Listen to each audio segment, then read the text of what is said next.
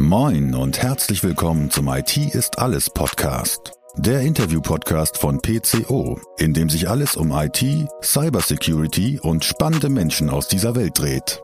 Eure Gastgeber sind Marcel Sievers und Julius Hölche. Viel Spaß! Hallo da draußen an den Empfangsgeräten, hier spricht euer Julius. Wir haben wieder eine neue Podcast-Folge für euch. Ich glaube, wenn ich mitgezählt habe, Folge 38. Marcel nickt schon. Herzlich willkommen, Marcel. Danke, Julius. Genau, 38. Wir nähern uns der 40er-Marke. Wir nähern uns der 40er-Marke, genau. Und äh, heute, wie ich finde, mal wieder einen richtig besonderen Gast, der auch durchaus eine kleine Strecke für uns äh, auf sich genommen hat, es bis ins beschauliche Osnabrück geschafft hat. Ähm, herzlich willkommen, Sanjay. Ja, hi. Schön, dass ich heute bei euch sein darf. Es ist total spannend, eure Technik hier zu sehen und zu sehen, wie begeistert ihr bei der Sache seid. Genau, wir haben hier schon mal unser volles Equipment natürlich wieder aufgebaut. Ähm, ich würde auch sagen, doch, äh, die Ausstattung, äh, die stimmt, unsere Gäste stimmen auch. Und heute geht's wieder los ähm, mit, wir wollen ja nach der letzten Folge auch direkt, würde ich sagen, im Thema bleiben. Marcel, wir haben uns mal wieder die, Digitalisierungssparte geschnappt. Äh, und äh, da muss ich immer so ein bisschen schmunzeln, wenn wir an unser Intro denken, mit Empfangsgeräten über Empfangsgeräte sprechen, dass wir aber eigentlich, eigentlich viel digitaler unterwegs sind. Und dafür äh, haben wir dich auf jeden Fall dabei. Stell dich doch mal kurz vor, wer du bist und was du so machst. Ja, mein Name ist Sanjay Sauldi. Ich leite das Europäische Internet Marketing Institut in Mannheim. Und meine Aufgabe ist es, Unternehmen bei der Digitalisierung äh, in die richtige Richtung zu führen. Das heißt, äh, Ding so einen kleinen Schubs zu geben oder ist es dann tatsächlich schon ein bisschen mehr? Du ja, musst nicht ist, so bescheiden sein. Ja, es fängt mit einem Schubs an, aber es ist, also ich, meine Aufgabe ist die, die, wie, wie so eine Leitplanke dafür zu sorgen, dass das Auto, also das Unternehmen auf der richtigen Schiene bleibt, mhm. trotzdem individuell genug, dass es nicht zu starr eingeschränkt wird, sondern sich in seinem eigenen Potenzial entwickeln kann. Jetzt äh, haben wir dich mal so als Digitalisier Digitalisierungsexperten hier angepriesen. Ähm, erzähl uns doch mal so ein bisschen deine Story, wie man auch Digitalisierungsexperte wird, was man so dafür braucht, äh, was man vielleicht für Charaktereigenschaften braucht, was man vielleicht auch für ähm, Erfahrung braucht und auch für, für Weiterbildung braucht. Hol doch mal ein bisschen aus und erklär das mal ein bisschen mit deinem Weg. Ja, also ich komme aus Indien, bin mit vier Jahren nach Deutschland gekommen, habe dann in Köln, bin ich in Köln aufgewachsen, habe dort Mathematik und Informatik studiert, bin dann nach Stuttgart und das war genau die Zeit, als dann Google aufkam, habe dann angefangen, mich auf Google zu spezialisieren, wurde dann auch von Konzernen schon gebucht, um erste Websites, Suchmaschinenoptimierung zu machen. Also und von Anfang an selbstständig. Ja, also ich war, glaube ich, in meinem ganzen Leben ein halbes Jahr angestellt und dann habe ich festgestellt, ich werde da nicht alt. und äh, ja, habe immer eine Firma gegründet und habe mit dieser Firma sozusagen neue Strategien entwickelt. Einer der ersten war die IROI-Strategie, Internet Return on Invest, mhm. weil, naja, ich war dann halt in Stuttgart mitten im Schwabenländle und da ging, ging es immer darum, was kriege ich für einen Euro, den ich... Die Geiz da unten. Ja, genau. Und das hat dann auch eingeschlagen und äh, das hat sich dann durchgesetzt. Wichtig ist, dass man im Rahmen der Digitalisierung nicht einfach nur einen Universitätsabschluss braucht oder einfach eine, eine digitale Ausbildung, sondern wenn man in ein Unternehmen reingeht und es verändern will, dann braucht man sehr viel Psychologie.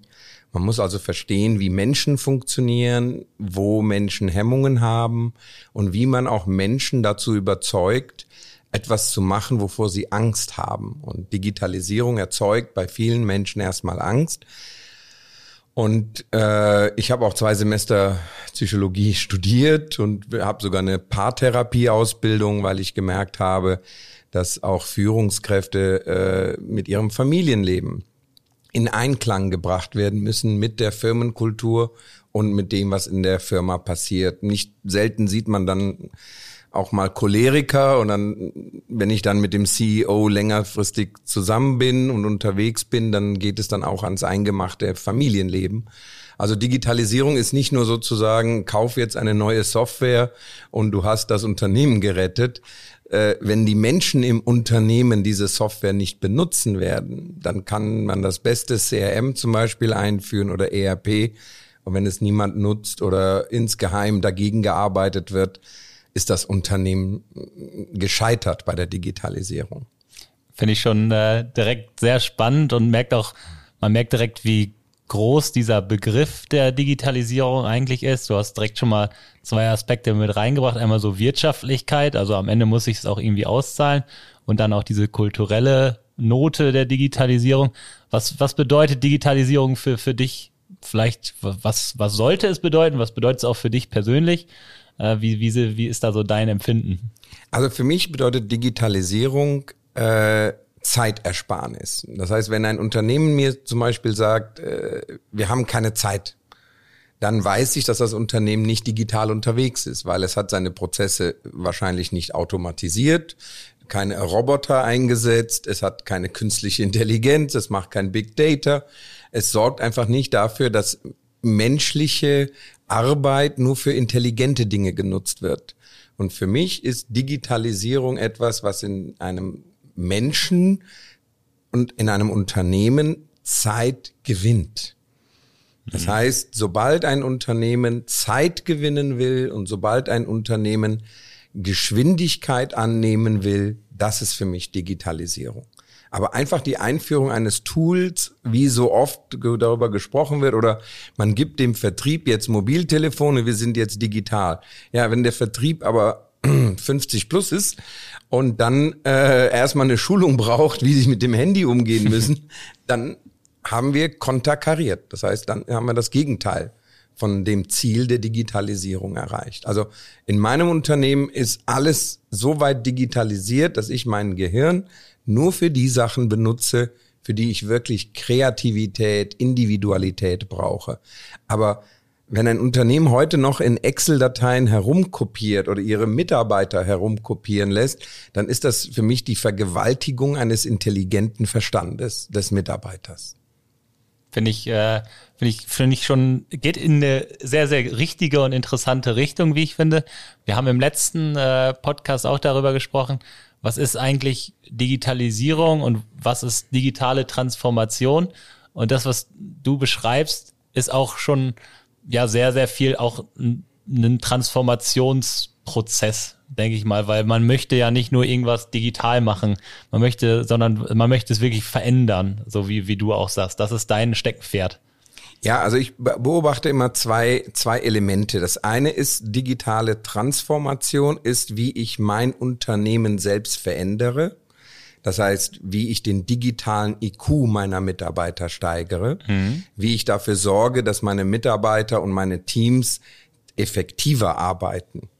Aber selbst ein Unternehmen, das digital transformiert ist, wird nicht mehr erfolgreich sein auf den Markt, sondern es braucht gleichzeitig auch eine Komponente, die man Disruption nennt. Das heißt, entwickelt es genug Erfahrungen, scheitert ein Unternehmen oft genug, damit es sich auf die neuen verändernden Märkte einstellen kann. Entwickelt das Unternehmen neue digitale Modelle. Gerade Unternehmen im B2B-Sektor tun sich damit sehr, sehr schwer, weil sie glauben, naja, unsere Arbeit ist ja nur Business to Business.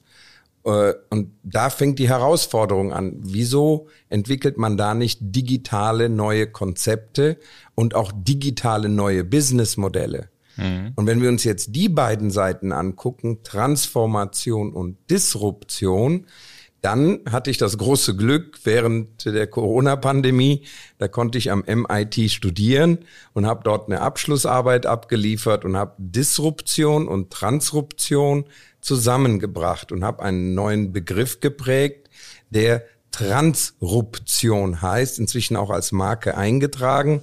Und Transruption bedeutet, wir müssen erstens unser Unternehmen und die unternehmensinterne Strategie optimieren und gleichzeitig schauen, dass wir eine kundenoptimierte Strategie haben, weil die Disruptoren optimieren immer eine ganze Branche nach den Wünschen der Kunden und haben nicht die Erfahrung, die vielleicht traditionelle Unternehmen in einer Branche haben und kommen dann mit frischen neuen Ideen auf den Markt. Und wir müssen uns selbst disruptieren. Das wäre mein Vorschlag für jedes Unternehmen. Ich finde das immer sehr spannend, weil ähm, auch in anderen Branchen kämpfen wir auch mit Digitalisierung und wenn man jetzt zum Beispiel mal in den Krankenhausbereich schaut, gibt es ja das KHZG, das Krankenhauszukunftsgesetz, was ja gewisse Gelder für Digitalisierung parat legt und Anteile daran knüpft, zusammen mit IT-Sicherheit. Und wir haben das auch schon vor vielen Folgen gesagt, dass es unserer Meinung nach teilweise auch von den Leuten nicht so genutzt wird, wie sie es eigentlich hätten nutzen sollen. Das heißt, der Gedanke dahinter fehlt häufig, wo möchte ich mich hinbewegen, was ist ein Business Case dahinter, wie kann ich das nachhaltig gestalten, sondern ist es viel mehr, wir kriegen Geld zur Verfügung gestellt und wir verprassen das egal wofür. Da steht digital dran, wir bauen erstmal den Sensor ein oder was auch immer, wir machen den Prozess papierlos und wie die dann damit arbeiten können, das ist äh, uns ja eigentlich egal, weil wir haben die Fördergelder.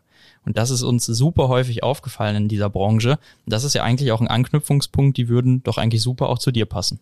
Ja, absolut. Die, die Herausforderung ist, wir müssen nicht einfach nur Gelder irgendwohin investieren, sondern wir brauchen vorher einen Plan. Wir brauchen eine Strategie.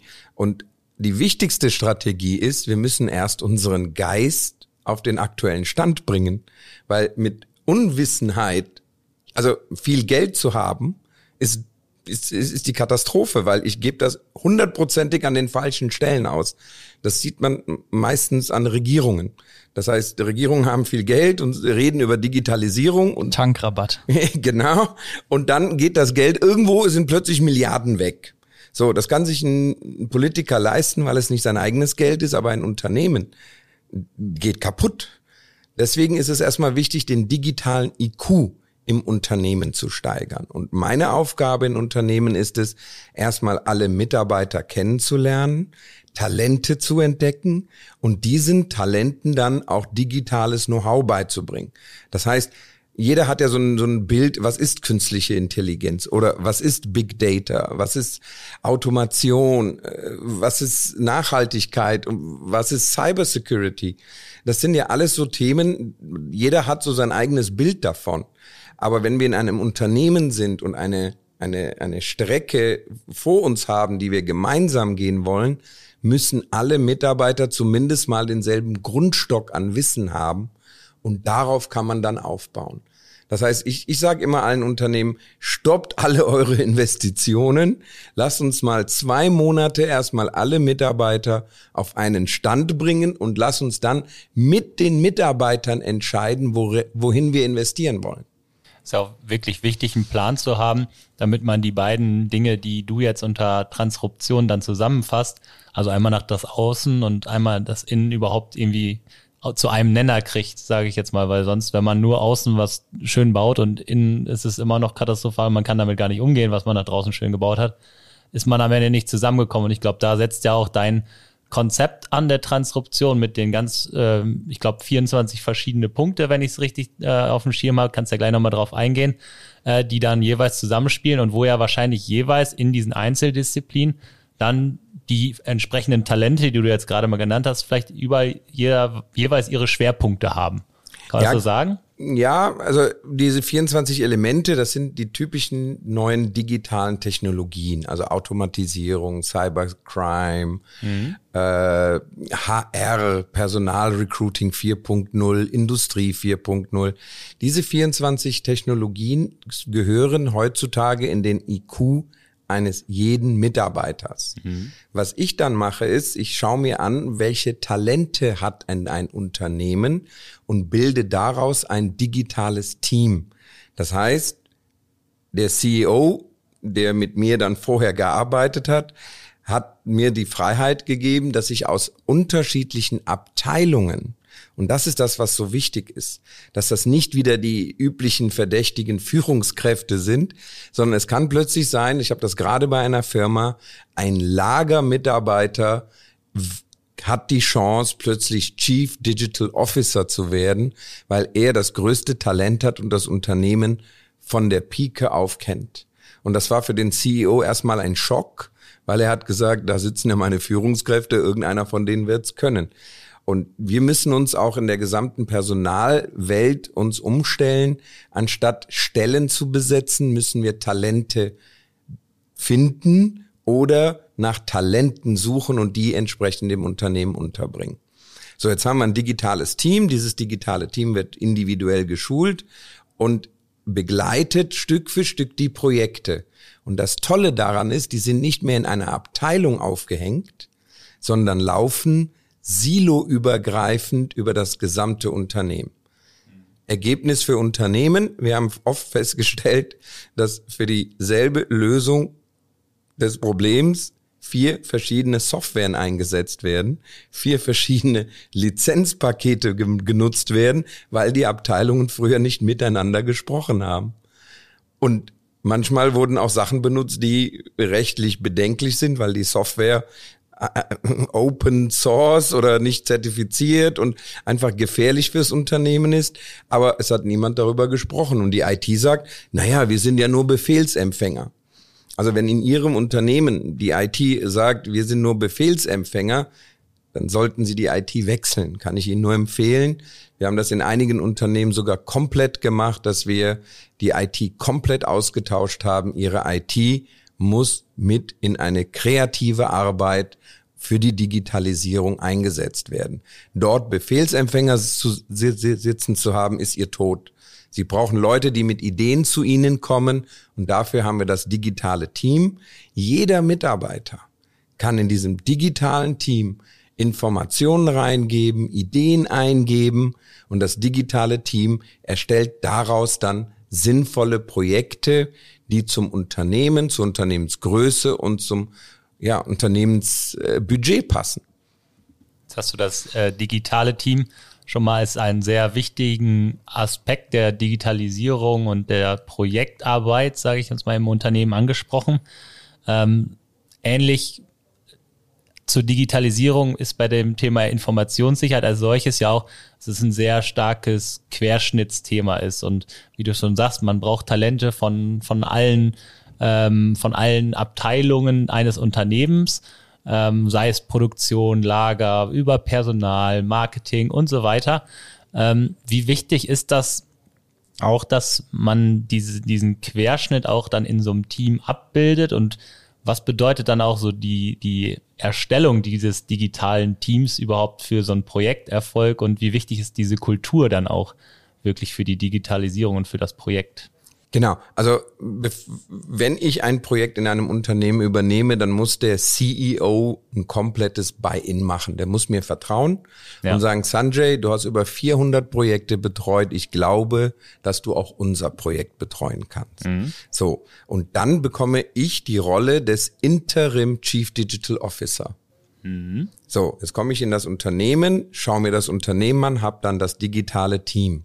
Und jetzt kommt das Tolle das digitale Team, das sind jetzt natürlich nicht die Fachexperten, sondern die haben aber eine Sensibilisierung für die Themen in der Firma. Jetzt kommt jemand auf die Idee und sagt, IT-Sicherheit ist für mein Unternehmen wichtig. So, dann sitzt da natürlich nicht jemand, der ein IT Sicherheitsexperte ist. Aber wir haben das Problem identifiziert, was über alle Abteilungen geht. Und jetzt kommt der, der allerwichtigste Punkt. Jetzt kann das digitale Team außen in der Wirtschaft schauen, wen gibt es dort, der ein Experte ist, so wie ihr es seid, und holt dann dieses hinein, aber die, diese externe Firma hat dann das ganze digitale Team zur Seite und nicht nur einen CIO oder irgendeine einzelne Person, die vielleicht emotional auch Schwierigkeiten haben kann mit einer externen Agentur, sondern das ganze Team ist jetzt dabei. Und das ganze Team repräsentiert das Unternehmen. Das heißt, alle Abteilungen haben einen Buy-in in das, was das externe Unternehmen leistet. Das ist jetzt zum Beispiel IT-Sicherheit, kann aber auch mal ein Relaunch im E-Commerce sein. Das kann etwas sein wie, wir brauchen ein neues CRM. Also ganz unterschiedliche Dinge. Nur, es wird weggenommen von der Verantwortung einer Person und hin zu einer Verantwortung in der Crowd, also in diesem digitalen Team. Und daraus entstehen dann auch ganz andere Fragestellungen.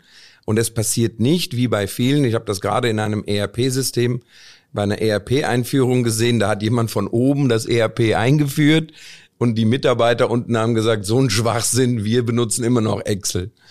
Super. Dann, und das Ganze hat drei Jahre gedauert, bis das ERP eingeführt wurde, hat ein paar Millionen gekostet und trotzdem nutzen alle jetzt Excel.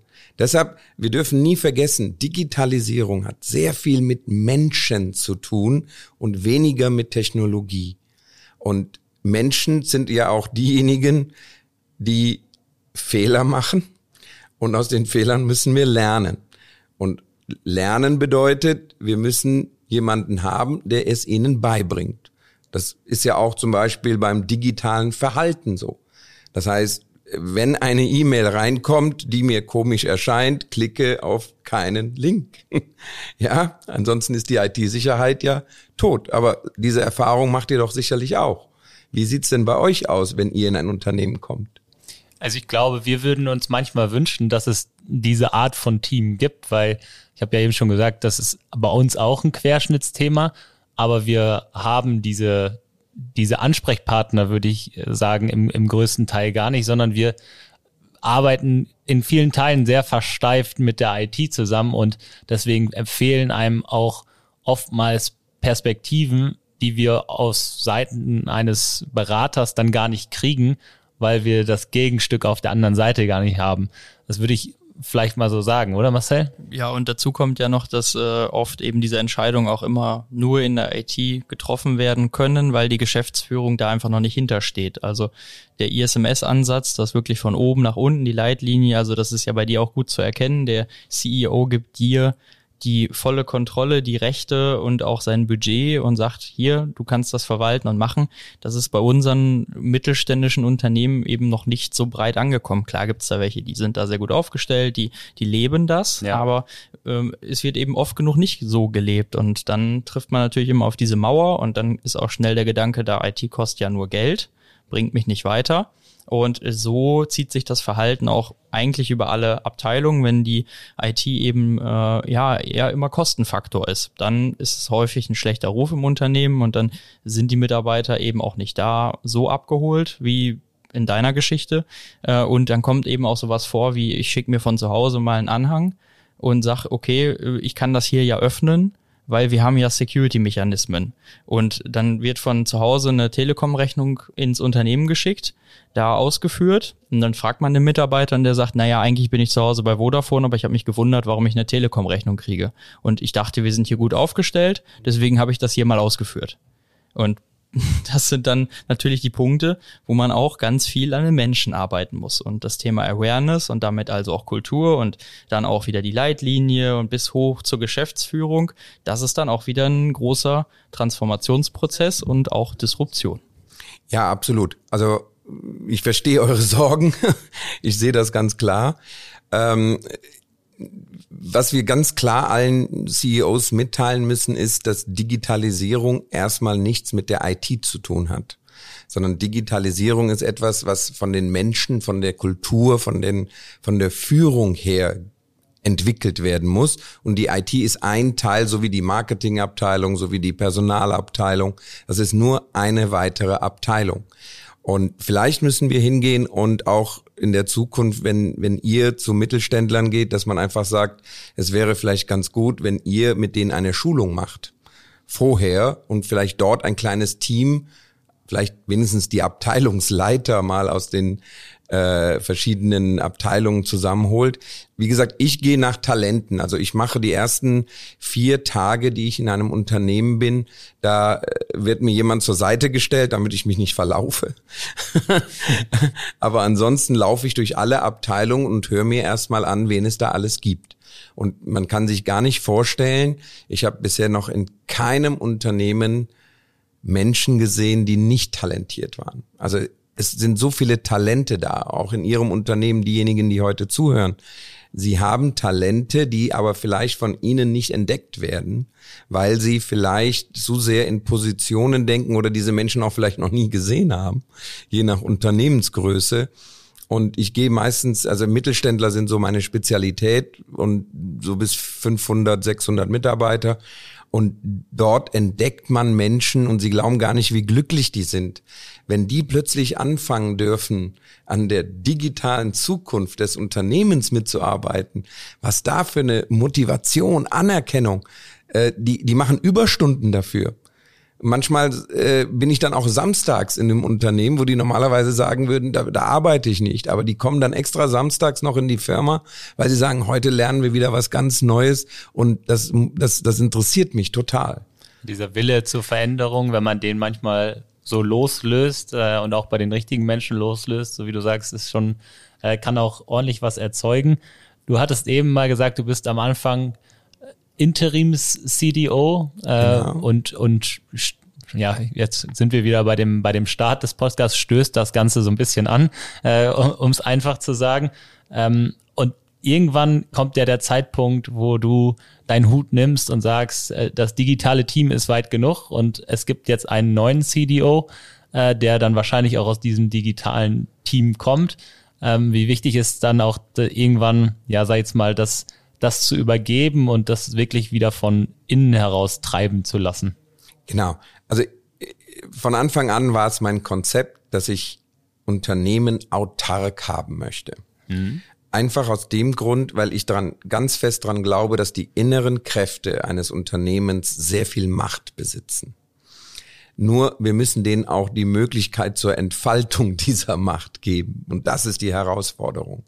Das heißt, in diesem digitalen Team, und das digitale Team darf man auch nicht zu starr sehen, sondern es kommen auch Leute hinzu und es gehen auch Leute wieder raus aus dem digitalen Team, weil man erkennt, die kommen gar nicht mehr mit oder wollen nicht die hatten am Anfang so eine sowas, oh, ich will unbedingt dabei sein und merken dann plötzlich, oh, jetzt muss ich trotzdem was lernen.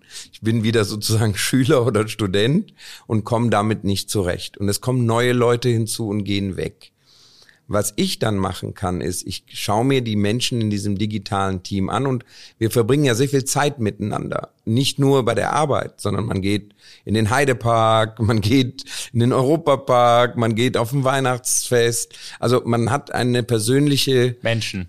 Sind Menschen, genau. Das ist das Tolle daran. Deshalb auch zu der ersten Frage, äh, welche Qualifikation braucht man? Man muss Menschen lieben. Ich bin auch, werde auch auf Hochzeiten eingeladen von Mitarbeitern, weil die sagen, hey, super schön, dass du da bist. Ich bin dann Teil der Familie dieses Unternehmens.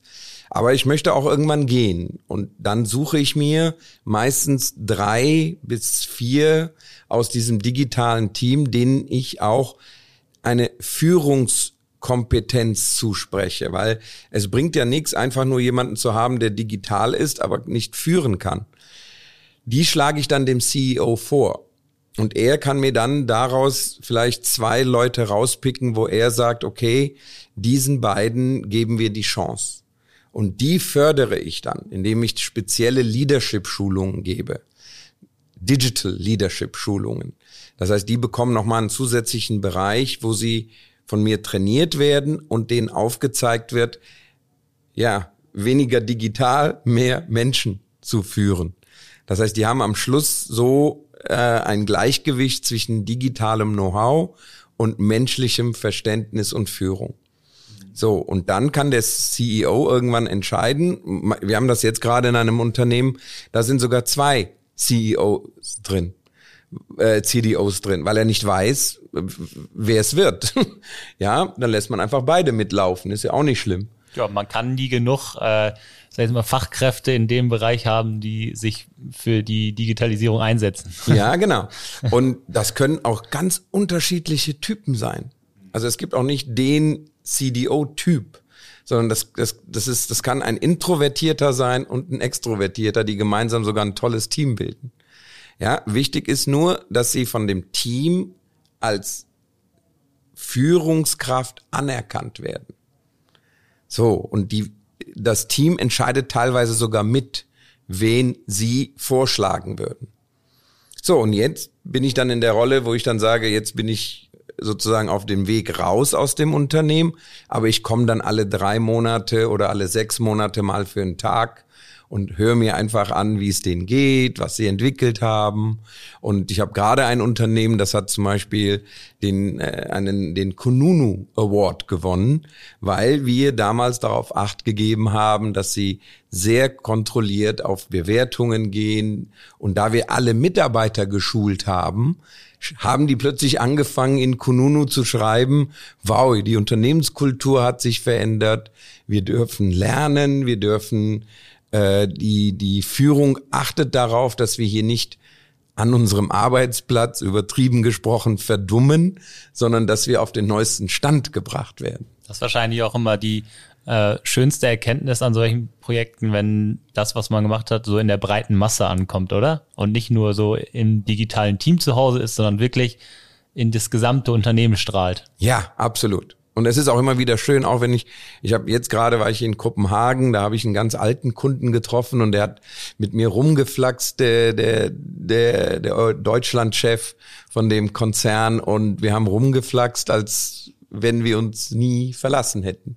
Es tut dann immer mit einem Auge, mit einem weinenden Auge gehe ich dann schon, muss man ganz klar sagen, ja. weil man hat ja sehr viel Herzblut investiert, sehr viel Leidenschaft, man hat die Menschen kennengelernt, aber man ist nicht so richtig ganz weit weg, auch wenn ich jetzt einfach als Berater weg bin. Aber als Mensch bin ich mit den Menschen ja verbunden. Ja, ich finde das auch äh, interessant, weil das deckt sich ja mit unserem Ansatz auch, denn wir machen ja auch Coaching-Ansätze. Wir versuchen eben auch Leute äh, herauszufinden aus der IT-Abteilung, die den Inter Informationssicherheitsbeauftragten stellen können oder den Datenschutzbeauftragten.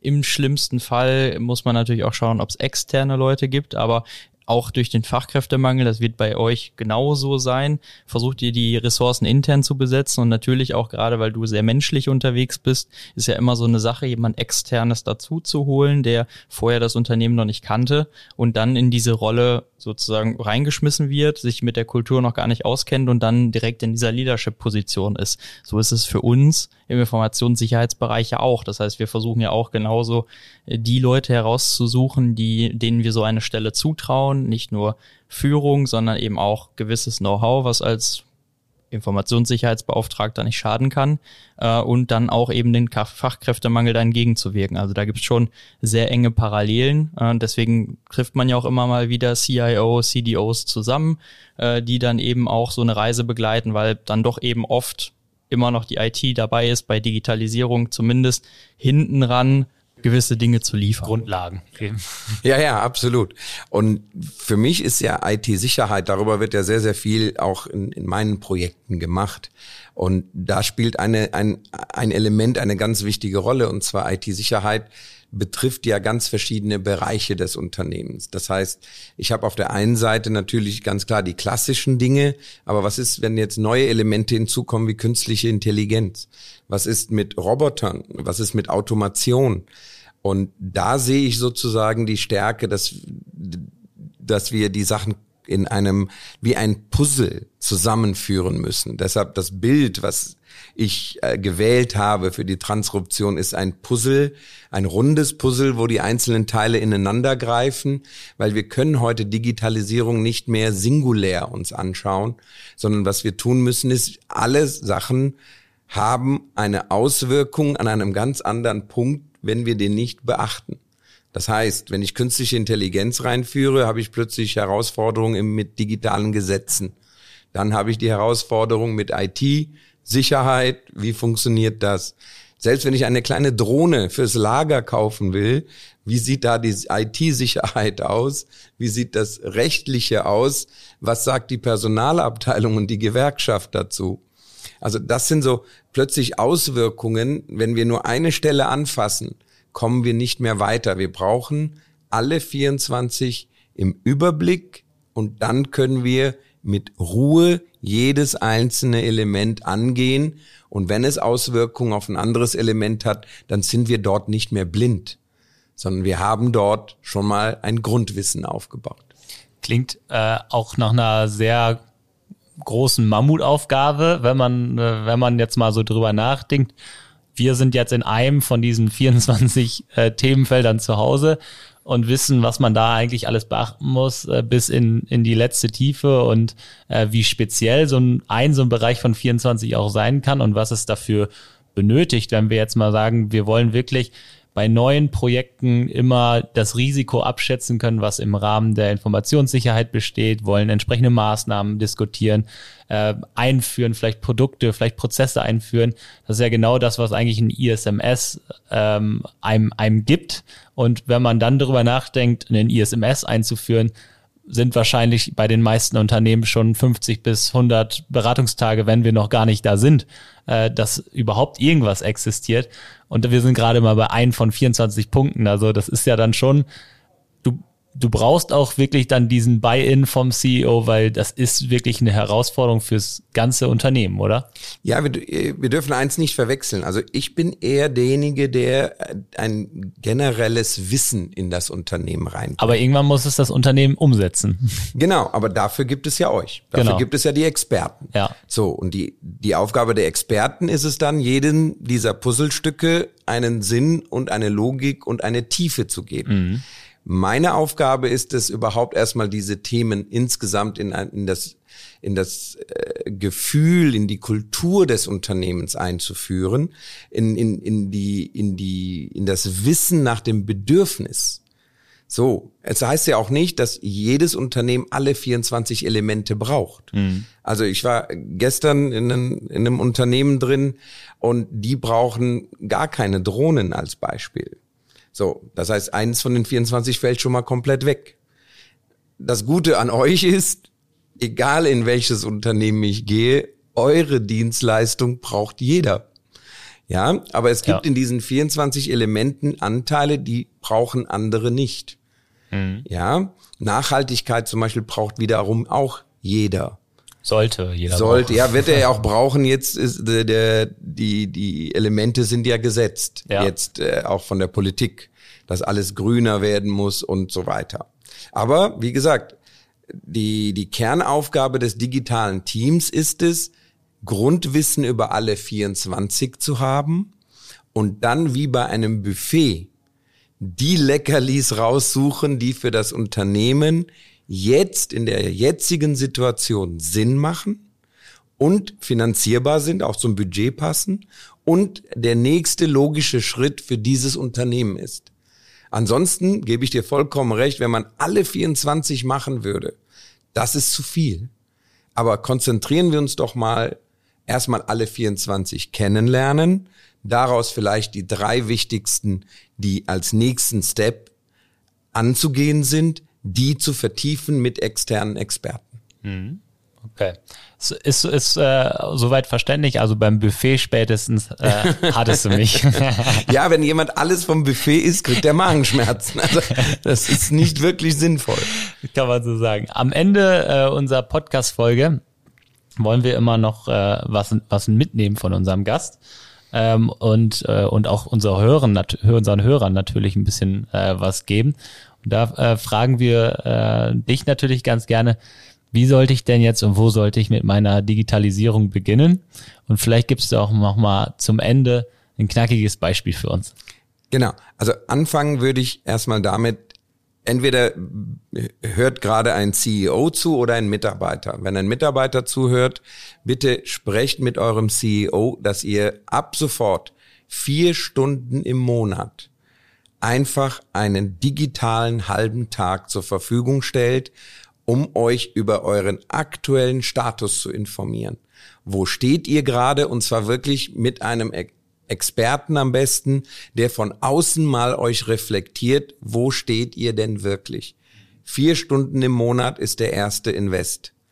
So, falls CEOs zuhören, dann eigentlich das Gleiche, nur ihr müsst darauf, ich würde schon anfangen, ein Budget in irgendeiner Form zu definieren. Äh, was ist man bereit für die Digitalisierung, eine, für die sinnvolle Digitalisierung des Unternehmens auszugeben? So. Wenn man damit anfängt, signalisiert man schon eine Ernsthaftigkeit. Und die Ernsthaftigkeit ist nicht, ich mache ein Projekt daraus, sondern Digitalisierung ist etwas, das ist ein Prozess, das ist kein Projekt, sondern das dauert, ich sage es mal, es wird jetzt anfangen Für und nie immer. aufhören. Ja. ja. es hört einfach nie mehr auf. Das ist auch etwas Neues, was man verstehen muss. So, und dann den digitalen IQ, den eigenen und den der Mitarbeiter nach vorne bringen. Allein das ist schon sensationell, weil der Tipp ist, mach deine Mitarbeiter schlauer und sie werden dein Unternehmen reicher machen. Und das ist sozusagen die wichtigste Erkenntnis, die auch alle Startups haben. Alle Startups basieren darauf, dass sie sehr flache Hierarchien haben. Das ist quasi ein großes digitale Team, wenn man heutzutage in derselben Wortwahl bleibt. Und dieses digitale Team, das ist etwas, was jedes Unternehmen braucht. Und wenn es nur ein Drei-Mann-Unternehmen ist. Jetzt noch ein knackiges Beispiel. Ja, ein Beispiel. Ähm, ja, also ich, ich, es gibt sehr, sehr viele Beispiele. Die Herausforderung ist, es muss für eure Branche passen. Das heißt, ähm,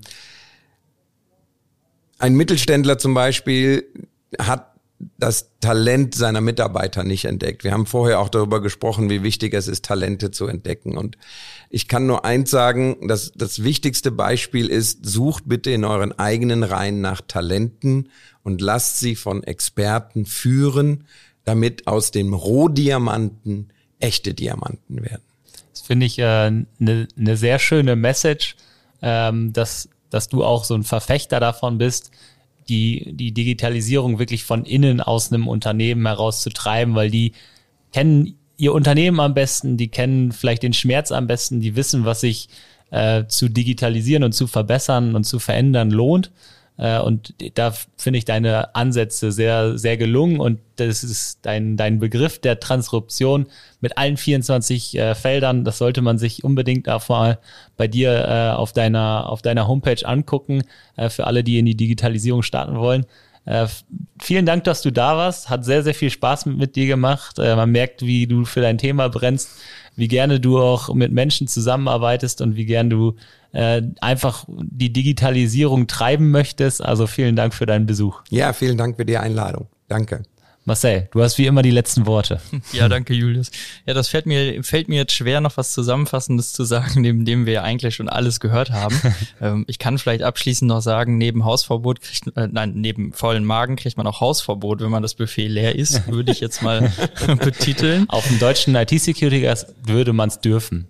Ohne da, Hausverbot. Da würde man es dürfen, aber das ist auch eine sportliche Herausforderung. Vorher würde ich doch sagen, da schlagen eher wirklich die Magenschmerzen an. Wahrscheinlich. Und dann, äh, wir sind ja direkt neben dem äh, Krankenhaus, ähm, weil wir sind ja im Alando Ballhaus. Daneben ist das Krankenhaus. Wenn man also ein bisschen zu viel getrunken oder gegessen hat, ist der Weg nicht ganz so weit. Ne?